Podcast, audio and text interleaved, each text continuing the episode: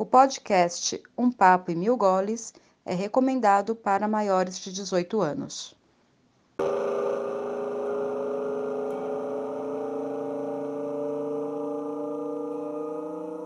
Olá, eu sou Luiz Varinha.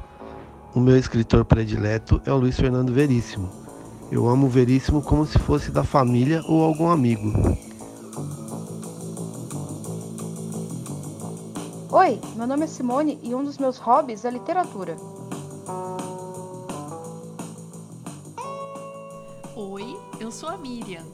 Das cervejas que a gente produz, a que eu mais gosto é a Vitibir mas na vida eu adoro pumpkin e sour.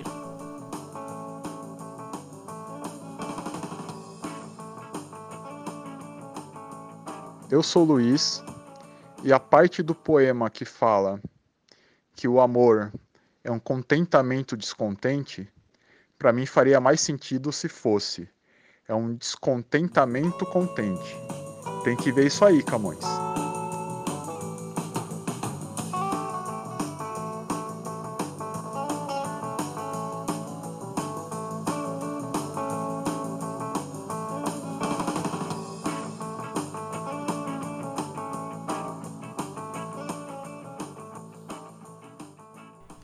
Mesa virtual de bar já está montada. Começa agora um papo e mil goles.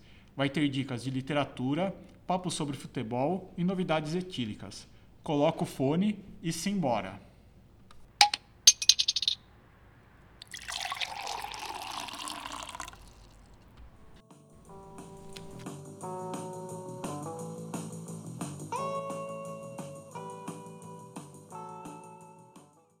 Cinema, literatura e futebol. Os assuntos se cruzam e a gente convidou um expert e craque nesses temas, José Roberto Toreiro. Tem alguns encontros malucos que só acontecem numa mesa de bar, né? Como, por exemplo, despretensiosamente conhecer um importante escritor brasileiro. Pois é, hoje promovemos o seu encontro, aí da sua casa, com o Toreiro. Ele irá dividir a trajetória da sua carreira conosco, experiências da vida de um jornalista, cineasta e principalmente escritor engajado na literatura infantil, futebolística e política.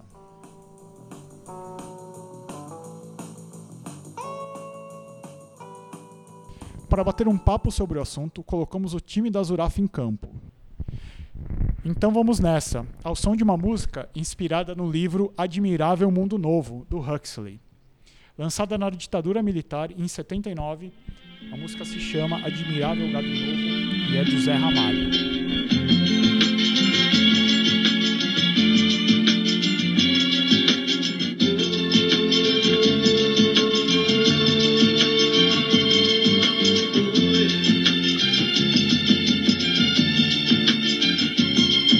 Vocês que fazem parte dessa massa nos projetos do futuro. É duro tanto ter que caminhar e dar muito mais do que receber. E ter que demonstrar sua coragem à margem do que possa parecer. E ver engrenagem já sente a ferrugem de comer.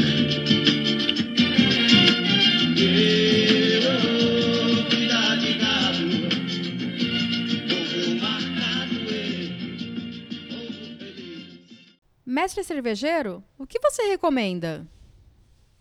Os livros do Toreiro harmonizam muito bem com cervejas mais leves e refrescantes.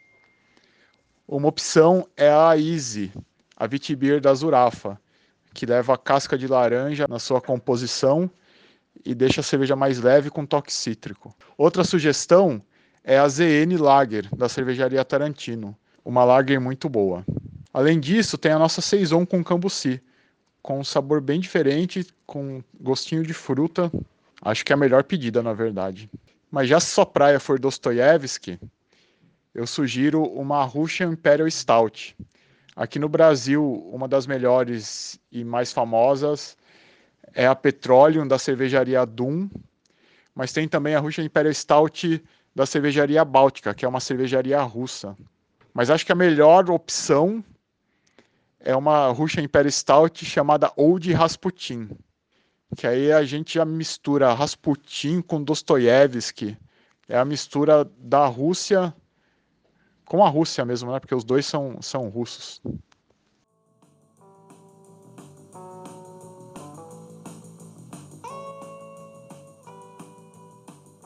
Luiz, por favor, traz mais uma e você, puxa a cadeira, porque agora o papo é sério.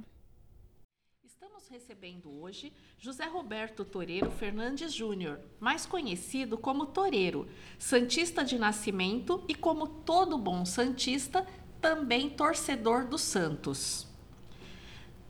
Toreiro é formado em Letras de Jornalismo pela Universidade de São Paulo, foi colunista de esportes da Folha, escreve roteiros para cinema, teatro e TV, dirige curtas, dirigiu um longa e também vídeos para TV e para internet.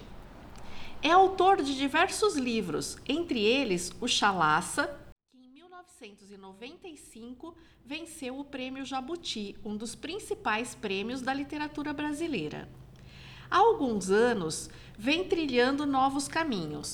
Está trabalhando com literatura infantil, tem visitado escolas e fala sobre o seu trabalho para as crianças é, de uma forma muito divertida. Recentemente fundou uma editora, a Padaria de Livros. E Toreiro explora como ninguém as redes sociais.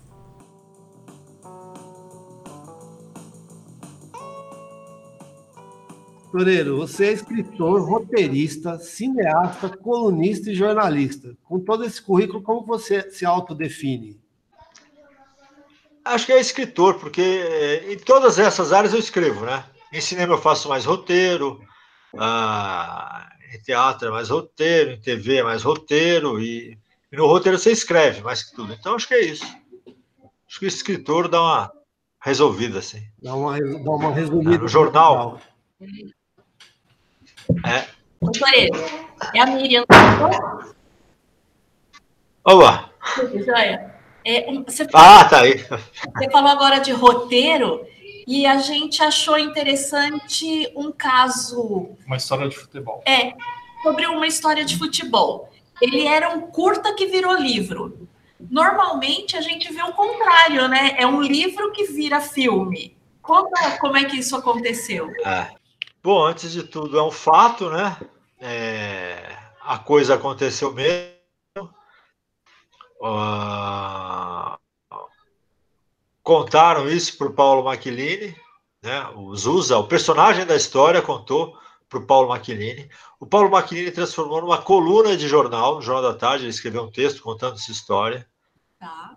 Né, do jogo do Pelé, quando era criança tal. Uhum da coluna. Aí ele falou fazer um curta, aí falou comigo, e eu chamei o Maurício Arruda, um amigo meu roteirista também. Aí a gente fez o roteiro, o filme fez um sucesso tal, concorreu ao Oscar e tudo mais. Aí o Paulo Maquilini, o diretor do filme, ele queria fazer um longa. Então a gente preparou, eu e o Maurício, a gente preparou um, um argumento de um longa-metragem. Mas aí o Paulo acabou desistindo, peguei o argumento do longa e transformei num livro, né? tinha um concurso na época, concurso nacional, tal, que as editoras entravam para e aí os escolhidos iam ter uma tiragem muito grande, né? E aí eu nunca tinha feito um livro infantil. A Objetiva, que era minha editora na época, me ligou, falou: oh, "Você não quer tentar fazer um livro para criança, tal?" Ah, tem uma história que eu acho que eu posso tentar e tal. Mas tinha que escrever em 12 dias. Nossa. Aí eu, é, eu passava o dia todo escrevendo, assim, sabe? De manhã até a noite. Eu sabia que eu tinha que fazer 10 mil toques por dia. Aí eu fiz exatamente isso, entreguei no último dia, né? É, na verdade, acabei no décimo dia e fiz dois de revisão. Mandou e ganhou lá. E aí teve uma, uma edição gigante de 2 milhões e 30 mil exemplares. Nossa, Se fosse 30 mil, já era espetacular. Teve 2 milhões e 30 mil, foi distribuído para todas as escolas do país e tal, né? Legal. Aí eu comecei muito em escolas, e comecei a gostar de escrever para criança. Foi, né, que é o que eu mais faço. O pontapé inicial Oi? foi aí, foi com esse livro, com, com a história de futebol? Foi com esse livro, né? O pontapé inicial. Olha aí um trocadilho involuntário, mas foi bom. Foi sem querer, mas valeu. Vai. Como muitos gols que eu fiz. Boa. Agora, sobre... Alguns a favor. Alguns a favor, né? Tá Alguns certo. a favor. Ainda sobre, sobre essa história do Oscar, você foi para a cerimônia do Oscar, né? Como é que foi essa história? Eu fui. É, bom, eu nadava todo dia. Aí um dia eu cheguei da natação, eu morava em Cotia, no Jardim Lambreta, no meio da Raposo Tavares. Fazia natação ali perto e tal. Ah, aí eu cheguei em casa e tinha, era o tempo da secretária eletrônica. Eu vi que tinha um monte de recados. Pensei, pô, morreu alguém, né? Era o que você pensava quando tinha recado. Aí eu fui escutando e era tudo assim: é, parabéns, que beleza, hein? Tá. Aí o outro, outro amigo, caramba, que maravilha, hein? Legal. E eu não sabia o que era. tá, pelo quinto, era o Paulo Maquilini. E aí o Paulo falou: Toreiro, você não vai acreditar. A gente entrou no Oscar o filme foi selecionado e tal, né? Aí eu, eu era colunista de esportes da Folha e combinei com a Folha que eu faria textos para Ilustrada contando como era ir no Oscar. Tal. E eles pagaram minha passagem. ah, então aí eu fui pro Oscar mesmo. Mas você foi lá, passou pelo tapete Aluguei um, um smoking. Sim, sim. Congestionamento de limusine, tapete vermelho. Uhum. Fui na Rebouças, e ficou para aluguei um smoking, sabe? Sim. Tinha aqueles lugares, né, de alugar tal. E, e teve mas, after party? Quase que eu não entrei nos Estados Unidos. Não, não teve. Aí é só para um grupo seleto. Eu não, pro, não, não Mas quando eu estava chegando nos Estados Unidos, a polícia pergunta o que, que você vai fazer lá, né? E eu, pô, todo cheio de mim, falei, eu vou pro Oscar. né? Aí os caras, brasileiro no Oscar, ah, isso aí é. Ou é travesti ou é traficante. E aí eu fiquei detido na polícia. Sério? Tendo que explicar o que, que eu ia fazer, tarará, e, e, sabe, e sendo entrado. Vinha um policial me interrogava. Aí depois vinha outro me interrogava. Depois vinha outro. Um negócio inacreditável. Pensei que eu ia ser deportado. Eu lembrei que eu tinha que eu tinha alugado o smoking. Eu falei, eu não tenho nenhum papel que mostre, mas eu tenho uma coisa que eu acho que dá. Aí eu abri a mala smoking lá. Aí deixaram entrar no país. Pelo smoking, entrou pelo smoking, então. É, talvez até assim, sim, é um traficante ou um travesti, mas que elegante. Então, Exato. Bem, pode vale a pena. Entrar. Bom, então quando eu for para os Estados Unidos já sei o que levar na mala. Então, Toreiro, sobre o, você disse que hoje você, você faz bastante livros infantis, que é o que você mais faz, né? E você tem uma parceria com o Marcos Pimenta nessa área, não? Como é que funciona isso? Vocês escrevem a quatro mãos? Ah, ah, funciona bem. A gente tem livros infantis e adultos, né? São mais livros que a gente fez em parceria, fora roteiros de longa. É, então a gente fez já centenas de trabalhos juntos. Como é que é esse processo criativo? Ah, e a gente desenvolveu um método. O nosso método é meio imbecil, é, trabalhoso e demorado, mas funciona. A gente planeja né, tudo do começo ao fim. Aí um cara pega e escreve. Depois o outro pega e reescreve tudo. Aí o primeiro pega e reescreve de novo. Aí o outro pega e reescreve de novo. E a gente fica nessa reescrita até achar que tá bom. Aí sim a gente senta frente a frente e faz versões uh, em dupla mesmo, sabe? Ah, uh, mas demora muito, mas a gente acha que dá certo, né? Tem dado certo, né? Os livros são sempre bons, né? E, e vocês têm feito visitas às escolas, né? Eu vejo, às vezes acompanho pelo Facebook, lá vocês fazem umas visitas e é sucesso total, né? Como é que as crianças veem se a gente vai frente muito... do autor dela. Do autor delas não, do autor do livro. É, é uma coisa bem divertida. A gente vai muito em escola pública e particular, né? E é sempre uma festa. É, é um jeito, é uma coisa que o, o, autor adulto não tem, né? É um prazer que ele praticamente não tem. Né? Desde o primeiro livro, Uma História de Futebol, quando eu fui numa escola lá na Avenida Cupc, sabe? Bem zona sul de São Paulo mesmo. Foi a primeira escola que me convidou para ir.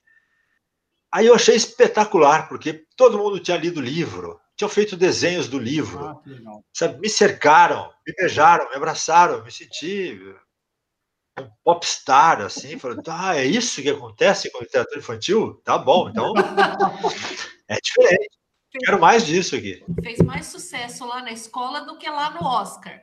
Muito mais. que legal, que legal. E vocês têm feito bastante visitas às escolas, então. Ah, olha, só esse mês eu tinha sete em escolas ah. públicas, né? Tudo cancelado, claro, mas uhum. tinha muitas. Toreiro, a gente fez umas contas aqui e se a gente não contou errado, são 11 livros sobre futebol, só sobre futebol. Olha. Você tem uma ideia de quantas crônicas? É fácil, né? Imagina. São, são uns, uns 12 anos, 12, é, mais de 600 com certeza. Né? Menos de mil, mais de 600. Fora outras coisas, é, para a revista Placar, para outras revistas, né? Estadão também escrevi, para o Jornal da Tarde um pouquinho. É... Então passou de mil. Foi, foi ótimo. Oi? Passou de mil. Deve ter passado de mil. Acho que não, não chego a esse, esse número pelélico assim, né? mas, mas chega perto. Então, o Luiz citou esse, esse, essa, esse tema do, da literatura e futebol, né? É, é, é, é, tão raro a gente ter livros que, que, principalmente de ficção, que falam de futebol, né? Por que, que você, você acha que tem essa dificuldade hoje? Você não, que você tem. A gente. É, 11, a gente citou é, viu, 9 contra 9, é, futebol bom para cachorro, o Zé Cabalo e outros filósofos, enfim. Você fez uma biografia do Raí, depois a gente vai falar sobre isso. É, mas por que, que você acha que tem essa dificuldade, sendo o futebol um esporte tão popular no Brasil, e ter tão, tão poucos livros de literatura? Bom, nem são tão poucos, né? Acaba tendo livros sobre futebol. Uh, não é tão pouquinho assim. É que o futebol em si é muito mais importante do que o que aparece na literatura, né? Mas é meio assim, se você pensar, não tem um grande romance sobre a Ferrari, sobre a Fórmula 1 na Itália, né? É, então, o esporte é uma coisa difícil mesmo, porque ele já é uma narrativa em si, né? Ele já é uma história. Aliás, muito parecida com o cinema, né? Porque tem imagem, movimento, 90 minutos, é ah, tem coadjuvantes e principais, vilões e heróis, né? É, é bem parecido. Tem se fosse tragédias, tem tragédias e comédias, né? É, surpresas. Ah, no roteiro tem uma coisa geralmente tem um recurso que é o middle point, no meio do filme entra um novo personagem. É uma, um recurso comum. No futebol tem a mesma coisa, né? Você volta, às vezes, para o segundo tempo com um novo personagem. personagem. É bem parecido mesmo. Uh, então ele já é uma narrativa em si. E aí talvez seja difícil reconstruir uma narrativa apoiado em outras narrativas. Acho que é, essa é uma explicação meio clássica, mas tem lógica. Tá. É, biografia do Raí, como foi? Como foi essa história? Um cientista fazendo uma biografia do Raí. Ah, o Raí é bacana, né? Ele e a editora convidaram, aí eu topei na hora, fiz longas entrevistas com ele e tal. Preparei um texto base, mas ele que deu a mão final e tal. É um cara inteligente, né? Escreve uhum. bem. Eu, na verdade, eu fiz essa entrevista, várias entrevistas, né? Uma coisa para servir de base para ele. Uh, e aí ele deu arremate e tal. Então, é, eu dei uma mão ali, né? Não, não, coloco como autor, assim. Talvez de outro, né? É, outro jogador eu fizesse mesmo do começo ao fim o texto, mas do Raí não, aí não tinha sentido, né? Ele pode escrever e tal, e acho que é mais bacana se ele mesmo acabasse o, o texto, né? Legal. Tem um livro também sobre o Pelé, né? O Pelé 70 anos.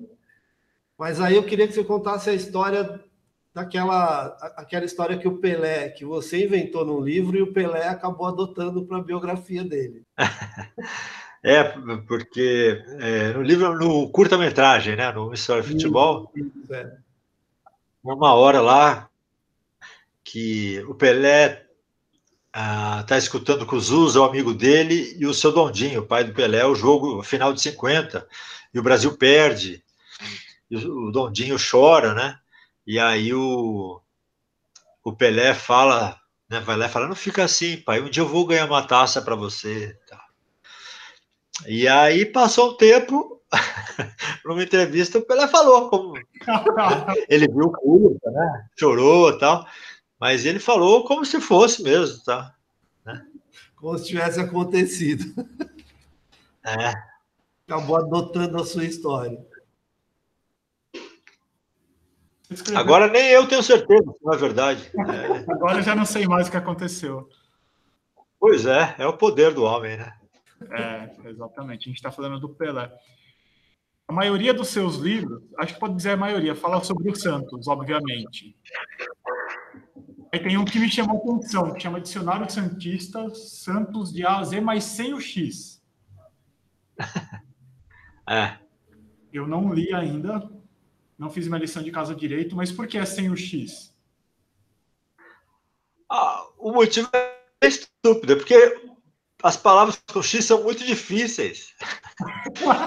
e a gente achou que dava um chave. é, eu marco. o dicionário Santista é normal, né? Aí de A a Z, mas sem X, a gente pensou, ó, Pode ser que um dia alguém fazendo entrevista com a gente.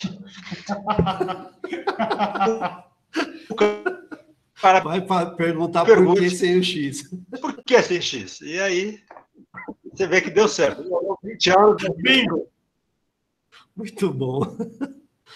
É, eu escrevi o um livro ali em 2000, 2001, uh, sem o X. E em 2002, o Santos ganhou o Campeonato Brasileiro, em cima do Corinthians. Foi espetacular. Ah, verdade. É, foi, né? foi espetacular. Então, você estava falando, foi, o, o, voltemos lá então. Em 2001, você escreveu um livro sobre Pelé.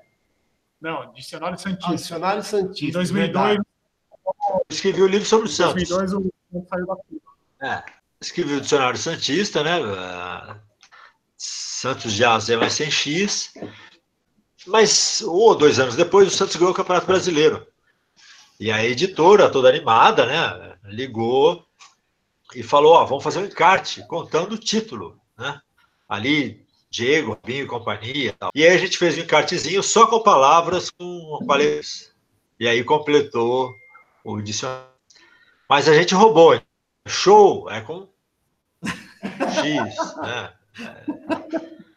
É. Tem algumas palavras com X, mas outras eram é. sensacional. Né? É, tá vendo? Foi um pouquinho de A gente roubou um pouco. De criatividade. Vocês tinham várias palavras com X para colocar aí. Então, é, bom, continuando aqui, é, eu queria falar um pouco sobre o Diário do Bolso. Você teve essa sacada no começo de 2019, sensacional, e lançou o Diário do Bolso. Conta pra gente como é que surgiu essa ideia. Bom, o Diário do Bolso foi autodefesa, né? Porque eu vi que ele ia, enfim, ia começar uma época difícil, eu me sentia ah, muito impotente, né? Sem poder fazer nada, sem protestar, sem criticar, que não. É, então aí eu comecei a pensar o que, que eu podia fazer para escrever e tal, né? É, eu vi a posse, né? O dia da posse ali, que deu um brulho, sabe? Sim. Achei horrível ver aquele cara assumindo, tá? Pensei que ia ser péssimo e depois descobri que estava sendo otimista. É... Aí eu estava lendo naquele primeiro de janeiro, estava lendo um jornal literário chamado Rascunho e a capa era sobre diários. Aí eu pensei, pô, vou fazer um diário do bolso, ele contando as coisas, como é que é, como é que foi esse dia, que ele botou os jornalistas no cercadinho, deixou levar água nem maçã, tarará, sabe? Ah, aí fiz, gostei, deu funcionou assim, né, como, sei lá, um ansiolítico, alguma coisa assim. Ah, e para muita gente. E aí eu comecei a escrever regularmente, né? Abri uma página no Facebook para o Diário do Bolso, a página foi crescendo, aí eu fui censurado algumas vezes pelo Facebook, a pedido de leitores, né? Leitores bolsonaristas, claro. E aí cresceu muito mais, né? Quando houve a censura, aí vários sites, jornalistas livres, Carta Maior, Rede Brasil Atual, pegaram os textos censurados e colocaram na, nas redes deles, e aí cresceu muitíssimo o, a página no Facebook, né? Hoje tem 25 mil seguidores e tal. Nessa época tinha 2 mil. 26.559 hoje, para ser exato. Ah. Agora, agora então, cresceu muitíssimo. É, já virou dois livros, né? Já, Sim, que nós tivemos de prazer vai... de lançar aqui na Zurafa, né? É, pois é, tem esse charme. O terceiro, já tem texto demais para o terceiro. Eu vou ter que jogar fora muito texto bom, né? Eu não pensei que fosse tão produtivo, mas ele consegue piorar muito, né? Essa época do coronavírus é inacreditável a, a quantidade. O diário virou praticamente diário, era para ser para fazer um, dois por semana, mas agora eu tenho que me segurar para não escrever todo dia, pra, né? Porque me faz muito bem escrever e tem assunto para escrever todo dia. Isso é que é impressionante. Verdade. Mas aí depois você faz um lado B com essas que ficaram de fora. Pois é. E você, e você tem um trabalhão enorme para escrever essa, essa, o Diário do Bolso, né? Porque você faz um trabalho de pesquisa, né? Com o que está acontecendo é. ao redor do Bolsonaro, né? Porque tem algumas coisas é, que, que pouca gente acaba percebendo tal. Eu, por exemplo, não, não, não percebi que ele estava com ponto eletrônico. Quer dizer, dava toda, dava todo o, o, ali o, o, a ideia de que ele estava, né? Porque ele estava lendo é, lentamente e tal, né? Mas eu não tinha percebido aquilo. Eu achei sensacional você ter percebido aquilo. É, ou essa lei que ele ah, de flexibilização de, de armas que passou essa semana. Eu tenho que ficar bem atento, né? Tenho que ler tudo sobre ele. tenho que seguir ele e os filhos no Twitter, ver as lives do Bolsonaro. Às vezes é um trabalho ingrato, né? Mas acaba sendo divertido, no fim das contas. Não, tem que ter estômago, cara. É, hoje eu tive que banir os sete bolsonaristas orangotangos assim da página do, do, Diário do Bolso, né? Que os caras vêm xingando já a família. Então tem esse trabalho, mas mesmo assim vale a pena. Tem muita gente que você tem que bloquear. Ah, se, o, se tem muito compartilhamento do texto, aí acaba chegando neles, né? Entendi. Então, por exemplo, de hoje já teve mais de 700 compartilhamentos. Aí chega nos caras, eles ficam possessos, né? Vendo alguém tirando sarro do mito, tal, pera, né? E aí respondem, né? E Sempre com muitos erros de português e muitas maiúsculas. e você chegou a receber ameaças já, Toledo? Não, não, isso não. É, quando o cara responde, ah, tem um, uma certa sensatez é, e um português decente, aí eu respondo, tal. Eu não faço banimento. Quando o cara é estúpido, vem com palavrão tal, aí eu nem respondo e só despacho. Então, uma outra, um outro sucesso, como eu disse né, no, no, na, na abertura, eu acho que poucos autores brasileiros exploram as redes sociais tão bem quanto você, né? Você tem feito algumas séries muito interessantes, como a, a, do, a das bibliotecas imaginárias, né? Essa, nós, amantes de livros, adoramos, né? Adoramos essa, essa série. Conta um pouco para a gente sobre ela também. Ah, olha só, agora que eu vi a ligação, mas o jornal Rascunho, que é esse jornal literário de Curitiba, uhum. um dia ele me pediu um textinho. Aí eu pensei, ah, como é para o Rascunho eu fazer umas bibliotecas inventadas. E inventei cinco ou sete bibliotecas. Mas eu gostei muito de fazer isso. Comecei a ler muitos livros sobre isso, história da arquitetura das bibliotecas, livros do Alberto Mango, uh, que tem livros sensacionais sobre biblioteca, sobre o ler, né? E aí, no final das contas, eu tinha mais de 150 textos. Ah, até esses dias agora, eu pensei, ah, vou publicar de qualquer jeito, nem que seja eu mesmo pagando, né? Porque eu, perguntei para uma editora se ela queria publicar, e aí ela falou, não, livro de conto, livro sobre livro, também não vende. Um livro de contos sobre livros vai ser um fracasso, não, não, não tem jeito. Aí eu me conformei, achei que estavam certos. Falei, ah, tudo bem, então eu vou publicar. Eu separei 80 e pensei, pô, eu queria, sabe, o prefácio do Alberto Mangel, que é o cara que eu acho espetacular, né? É um argentino-canadense que quando tinha uns 15, 16 anos e o Borges estava cego, ele leu para o Borges. Olha, né? olha só que legal. Então, aprendeu, pegou livros, virou diretor da Biblioteca Nacional da Argentina, né? enfim. E um cara que escreve muito sobre livros e bibliotecas. Aí eu mandei para ele e ele topou fazer é, o prefácio para o livro das bibliotecas tal. Então, daqui a um tempo, quando for lançar na Zurafa esse livro, essa que é a história do, Opa, teremos, é, do, das bibliotecas um imenso, fantásticas. Teremos o imenso prazer de mais uma vez lançar um, seu, um livro seu aqui na, na, na, nossa Zurafa. Na nossa mesmo, você já é de casa. A gente já considera você de casa já. Uma, um outro livro seu que eu achei fantástico, Toreiro, foi o Papos Circenses. Cara, que, que história dos ah. papas, baseado na história real dos papas. Tudo que está no livro é real. É real ou alguém mentiu antes de mim? né? É, faz sentido. E como é que... Mas eu não inventei nada. Como é foi o processo? De... Inventei diálogos. Ah, sim, isso sim. Né? Ah, eu comprei uma cadernetinha muito charmosa para escrever.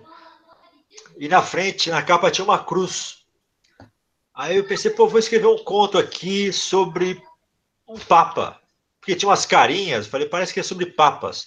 Aí escrevi sobre Pedro, uma historinha, um continho sobre Pedro, que é o primeiro conto do livro. Aí eu fiquei pensando assim, pô, tá, a gente sabe quem é o primeiro papa, a gente sabe quem é o segundo, o terceiro. Tem a história desses caras. Aí eu fui pesquisar de curiosidade e tinha a história de todos os 260 papas. Caramba! E são histórias espetaculares, né? São histórias de poder, religião, enganos, assassinatos, amores.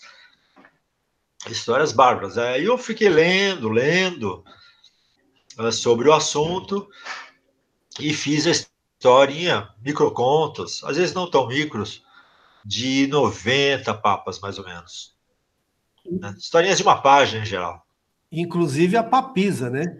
há essa lenda, né, de que houve uma papisa, tem filme de Hollywood sobre a papisa.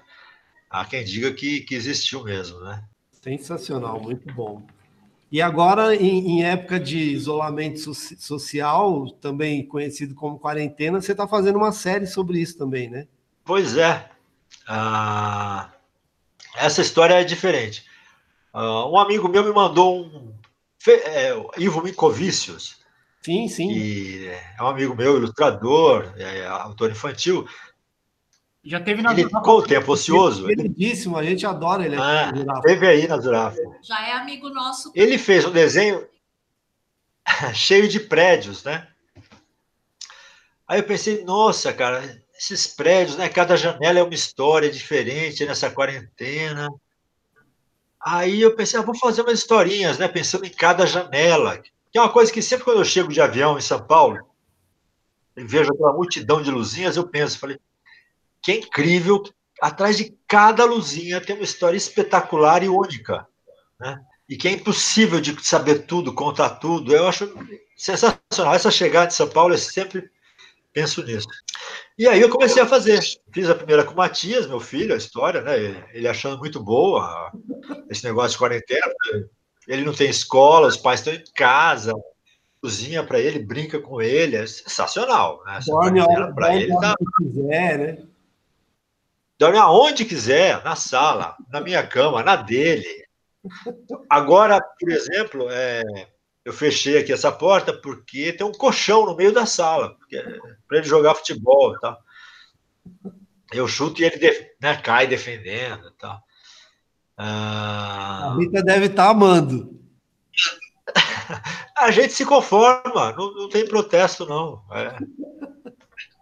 já tem um mês, né? Uh, e aí eu comecei a fazer essas quarentenas, todo dia uma. Na quadragésima eu vou fazer um livrinho assim pela Amazon, um e-book simples, só para ah, para registrar, né?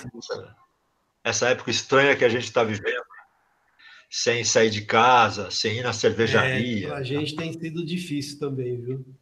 Mas a gente tem bebido em casa e tem feito esse boteco virtual, né? É, pelo menos é uma maneira da gente estar tá próximo às pessoas que a gente gosta, né?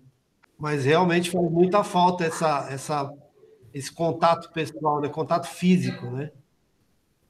Mas é melhor, é melhor assim, é. a gente tem que se cuidar e tem que ficar em casa, não tem muito o que fazer, né?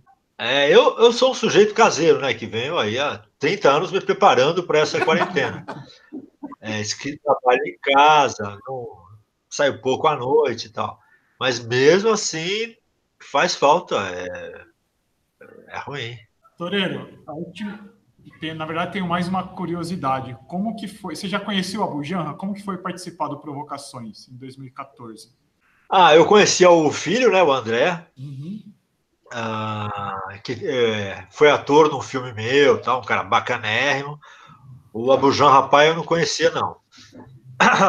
Aí uh, sempre queria ir no programa, porque é um programa de entrevista diferente, né? Perguntas diferentes, surpreendentes, né?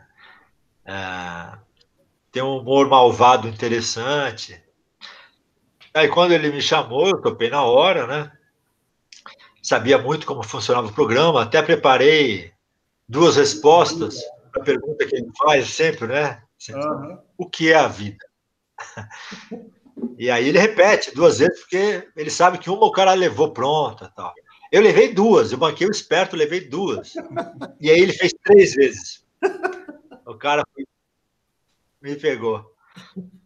Mas foi ótimo, ele faz você sentir à vontade. É, é um entrevistador, era um entrevistador muito bom. Talvez tenha sido a minha melhor entrevista na vida, depois dessa, é claro. Ah, foi o que eu imaginei. Boa, boa. Essa aí valeu uma cerveja quando você puder vir aqui na Zurafa. Bom, Toreiro, então a gente tá, tá, queria agradecer sua participação aqui no nosso podcast. E a gente tem uma última pergunta para você, é, agradecendo muito a sua participação. Quem é você na mesa do bar? A mesa do bar, eu acho que eu sou aquele que começa fazendo piadinha, aí bebe um pouco demais e acaba só rindo, rindo, rindo. Legal, Toreiro. Obrigado Não, pela sua participação. Ah. Quem é você na mesa do bar?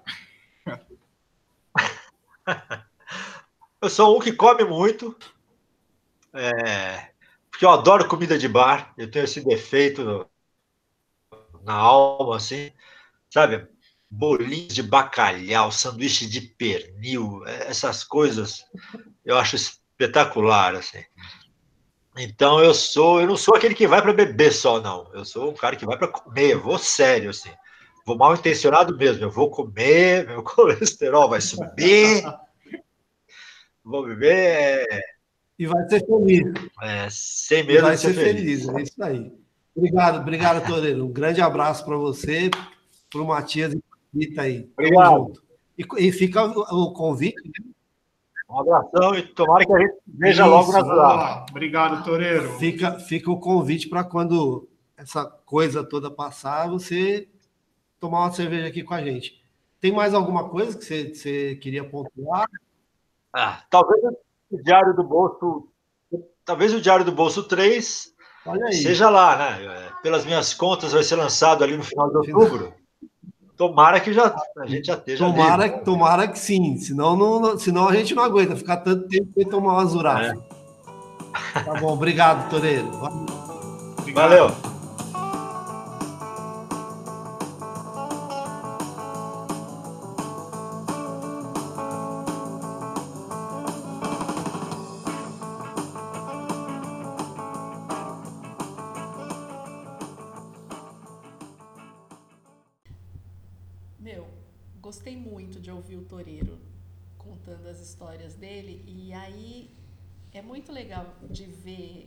Ouvir, claro, essa passagem, né, de um de uma plataforma para outra e de uma de um foco para outro tal. Então de literatura infantil de livros sobre futebol. E aí eu lembrei do primeiro livro que eu ganhei. Eu aprendi a ler muito cedo é, tinha uma tia que vivia em casa então quando eu fui para pré-escola com seis anos eu já sabia ler e aí eu só ganhei o meu livro, o primeiro livro que foi meu de verdade, porque até então eu lia o que tinha pela casa, é, aos nove anos. Foi numa brincadeira de amigo secreto. E aí eu amei, porque eu ganhei um livro que é O Jovem Fazendeiro, da Laura Wilder. E aí esse livro conta a história do Almanzo, que era um menino que vivia numa fazenda, né, jovem fazendeiro. O menino vivia numa fazenda com a família e todas as atividades que eles, eles, eles executavam é, no dia a dia da fazenda. E era muito legal porque assim tinha umas coisas muito sofridas, alguns trabalhos difíceis, tinha umas aventuras, mas no fim tudo sempre acabava bem. E aí isso aos nove anos de idade. E aí, mais pra frente, eu li Poliana. Então, essa história de tudo acaba bem, de você tem que estar tá bem, é uma coisa que veio muito forte desde a minha infância até hoje. Sempre eu fico pensando assim: ah, a coisa tá ruim, tá ruim, tá ruim. Não, mas vamos encontrar um jeito dela ficar melhor. E eu acho isso muito legal. E como a literatura que a gente é, desfruta na infância acaba refletindo na vida da gente. Isso é verdade, porque a minha infância na literatura foi traumática. As professoras passavam aquelas A sua literatura na infância.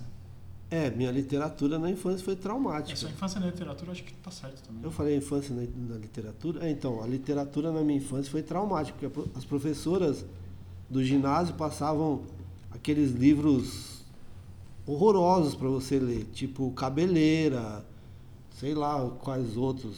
Que... Machado de Assis. Machado de Assis. 12 anos, não, Machado de Assis até ainda ia, mas tinha uns outros muito. Qual que é cabeleira? Não, cabeleira eu adoro. Mas, mas assim, a questão não é. O cabeleira era, era uma história interessante, era sobre o cangaço, era do Franklin Távora, se eu não me engano, o autor. E só que assim, cara, a gente não tinha vocabulário para isso. Então você tinha que você lia duas páginas e não entendia, entendia nada, nada que você estava lendo. Tinha que voltar a ler de novo e não entendia nada. Então, para mim isso dificultou muito e, e, me traumatizou. Eu não, não gostava de ler. Eu lia gibi bem. Você lembra sempre leu gibi desde criança? Desde sempre, sempre, desde, desde criança. Meu pai, a gente era uma família muito humilde assim, tal. Meu pai comprava o jornal para ele todos os dias. Então a, a, leitura do meu pai era sagrada. Eu comprava, ele era apaixonado por futebol como eu, né? Acho que é uma coisa que eu herdei do meu pai. E, e ele lia a Gazeta Esportiva todos os dias. Então ele chegava do trabalho, era sagrado ele sentar no sofazinho dele ali para ler a, a, Gazeta. E aí eu tinha assim, ele me levava na banca de jornal e eu podia comprar um gibi por semana. Entendeu? Então, aí eu li o Tipatinhas, Mickey, Turma da Mônica, Mônica Cebolinha. Nossa, eu amava os almanaques. Bacana, então, mas aí, aí assim, então eu lia um gibi. E o livro era traumático, porque eu não conseguia ler. Eu não tinha vocabulário e eu acho que você dá esses livros, você passar esses livros leitura, como primeira leitura para uma criança de 10 anos de idade, é temeroso, porque me traumatizou e por incrível que pareça, o primeiro livro que eu tive prazer de ler, assim, falando, nossa, a literatura pode ser prazerosa, foi o Divina Comédia, nossa. do Dante. Só que uma versão, edições de ouro, né? Um baita de um resumo, assim e tal. Depois, mais pra frente, eu fui ler a Divina Comédia em versos, não sei o que e tal. Mas ali foi, foi o Dante, foi a Divina Comédia do Dante que eu, que eu peguei o livro pela primeira vez e que eu falei, porra, eu posso ter prazer em ler alguma coisa. Né? Então, é, isso foi no colégio já. Eu tinha 16 anos. Quando eu li o meu primeiro livro prazeroso. Eu não li o. Você já sabia ler há muito tempo, mas e, não conseguia ler. E não conseguia ler com prazer. Eu lia porque eu tinha que fazer prova. E Você, aí era Lu, terrível. Que é bem mais jovem que a gente. não tenho ideia de qual foi o meu primeiro livro. Eu estava pensando aqui, eu nem lembro eu estava em 2002, que a gente fez o programa. Ainda bem que eu não tive que falar. E eu até achei que estava com a Simone, mas eu não estava com a Simone. A gente se conheceu em 2004. Eu não lembro qual foi o meu primeiro livro. Não tenho a menor ideia. Eu lembro que eu lia quadrinho de jornal. As tirinhas. As tirinhas. tirinhas boa. Que a americana tem até hoje, um jornal chamado Liberal, que era o único na época. O Liberal. E aí o Liberal reproduz, tinha umas tinha tiras de, de um cara lá de americana, que obviamente eu não vou lembrar o nome, porque eu nem lembro o primeiro livro, nem eu estava em 2002. E ele reproduzia tiras de grandes jornais aqui de São Paulo, da Folha, do Estadão, então tinha Kino, tinha Laerte na época e tal. Adoro. Aí eu lembro que minhas primeiras leituras foram isso de gibis, de gibisão, de tirinhas de jornal. O primeiro livro que me veio à memória foi Álvares de Azevedo, que era pro vestibular. Cortiço? Cortiço. O cortiço. Então, Cortiço. esse era, dos, esse era um dos livros horrorosos de você ler. Então, eu achei bom. Nessa época que eu comecei a, a gostar de livros, de literatura, eu comecei a ler escritores nihilistas. Inclusive é por causa de um deles que não ajudou. Eu, o primeiro Dostoiévski, Dostoiévski que eu li foi da Simone, ela me emprestou. Ela não empresta livro para ninguém. Então é sinal que ela já Isso me é um amava. sinal de amor. Mas vocês ainda eram namorados? Não, a gente nem tinha, a gente saiu, acho que tinha saído uma ou duas vezes. Ah, Ah, ela emprestou o livro para impressionar o cara. Ela sabia que ela ia pegar, então ela, Não, ela já emprestou. Pegando. Ela ela já te tava emprestou e pegando. você já era casado, aí não conta. Não, não era. Eu nunca emprestava livro pra ninguém. Emprestou só. mim no segundo, depois do segundo ou terceiro encontro. É amor, é amor, é amor. Ali, ali eu fiquei sabendo.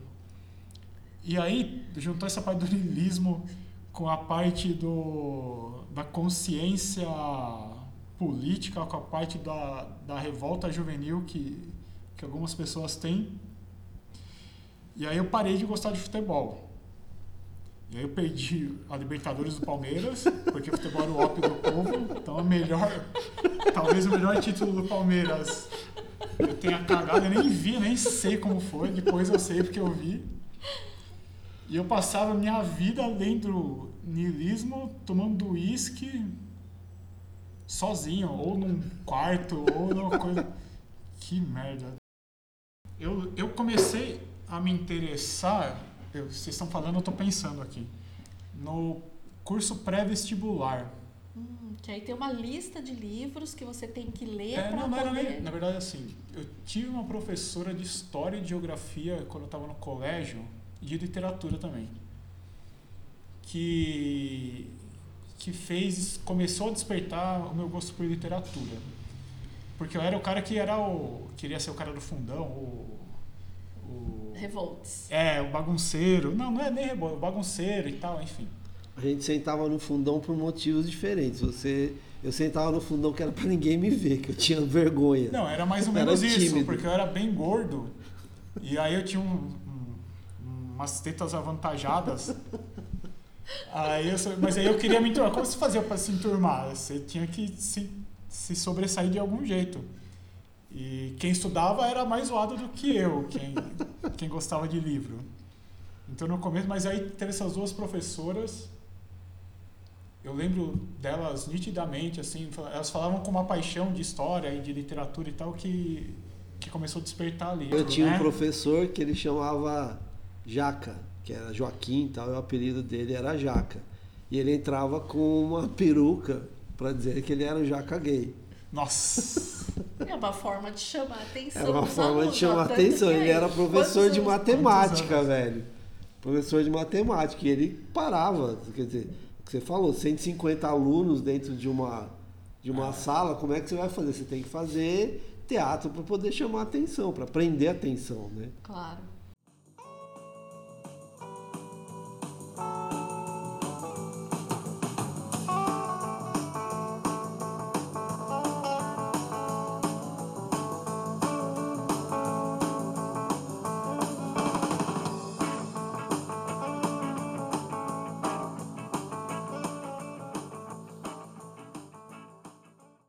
Casa dos Espíritos.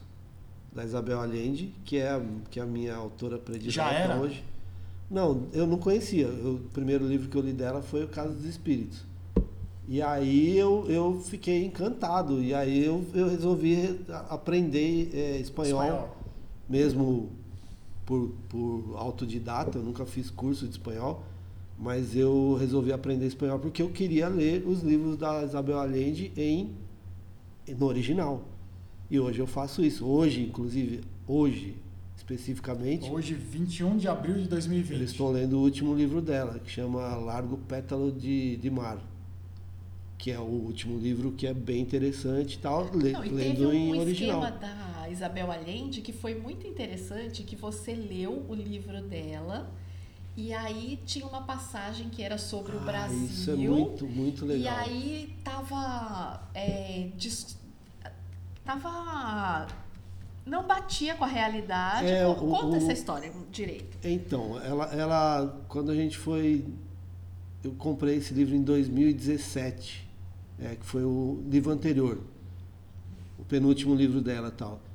E era uma, era uma, se passava em Nova York com, com três personagens. E um desses personagens era um professor de sociologia, enfim, alguma coisa assim, que ele tinha passado uma época no Brasil.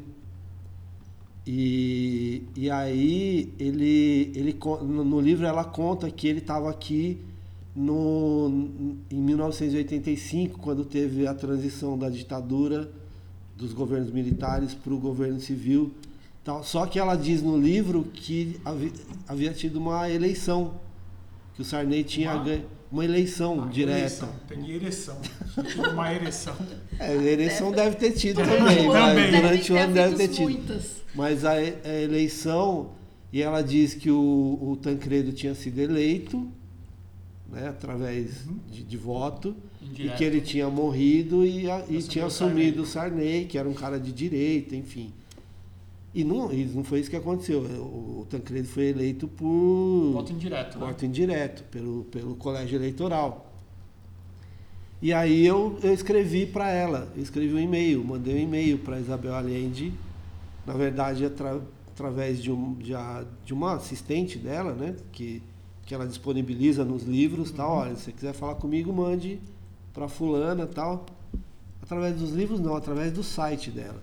E aí eu mandei um e-mail para ela dizendo, olha, sou fã do seu, né, do seu trabalho, aprendi a ler a ler em espanhol para poder ler os seus livros em espanhol tal. E Tem só que você é, você cometeu um, tem uma coisa errada no seu livro assim assim assado tal tal para minha surpresa três dias depois ela me respondeu ela pessoalmente me respondeu. Como você sabe?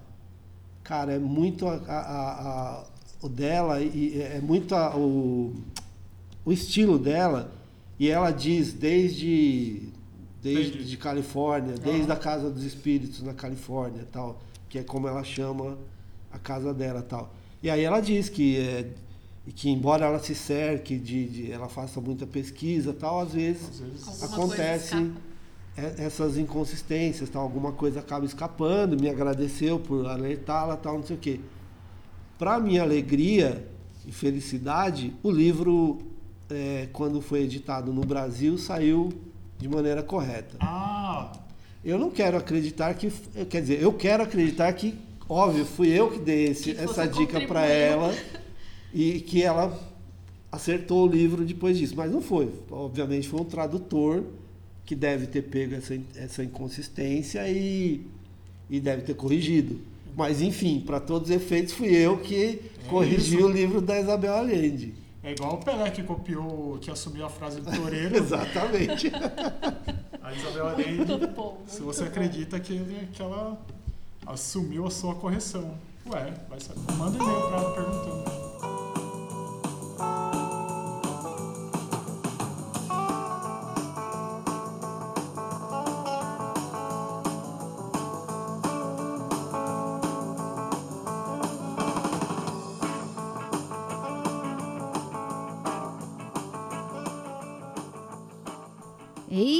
Eita, acho que eu bebi demais.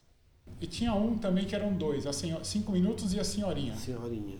Esse eu achei muito bom. Senhora.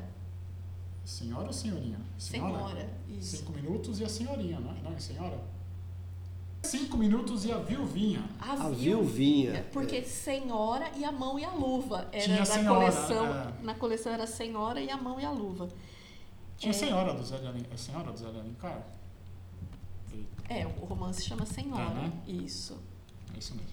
E aí tinha uma edição que era Senhora e a mão e a luva no mesmo Entendi. No livro. mesmo capítulo. No mesmo livro. Quando eu falo uísque, eu não sei se aquilo que eu bebi podia ser chamado de uísque, porque era muito. Deve ter reduzido É. a minha vida uns 10 anos. Era o que tinha para aquele momento. Era o que tinha para aquele momento, exatamente. Tá falando o cara que tomava apoio de fogo paulista. Meu Deus do céu. Senhor. Nem nos meus piores momentos. Só tem, acho que só tem algo pior que fogo paulista. É licor de ovo. Hoje o Monteiro Lobato é super criticado porque tinha a tia Anastácia, aquela negra, que estava ali à disposição das crianças e tal. Mas, meu, quando eu conheci, aquilo era fantástico.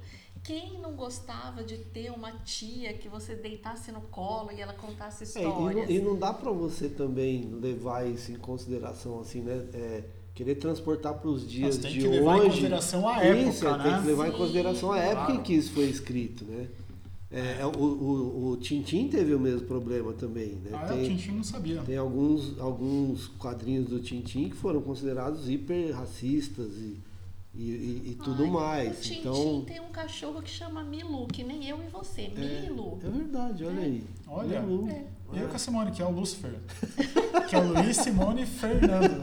Lucifer, com S ainda, é escrito errado. Muito bom. Luiz, libera a saideira aí, vai. Hoje temos duas dicas. O livro Febre de Bola, do Nick Hornby, lançado originalmente em 1992. É uma história autobiográfica que conta o amor do autor pelo time de futebol inglês Arsenal. Sua narrativa fluida, seu senso de humor e sua sinceridade marcam esse livro. A outra dica são os filmes brasileiros Boleiros, Era uma Vez Futebol, e Boleiros 2, Vencedores e Vencidos, ambos dirigidos por Hugo Giorgetti e contam a história de amigos reunidos na mesa de um bar e contando causos de futebol com muito humor e nostalgia. Essas duas dicas estão entre as produções culturais favoritas dos Zurafas.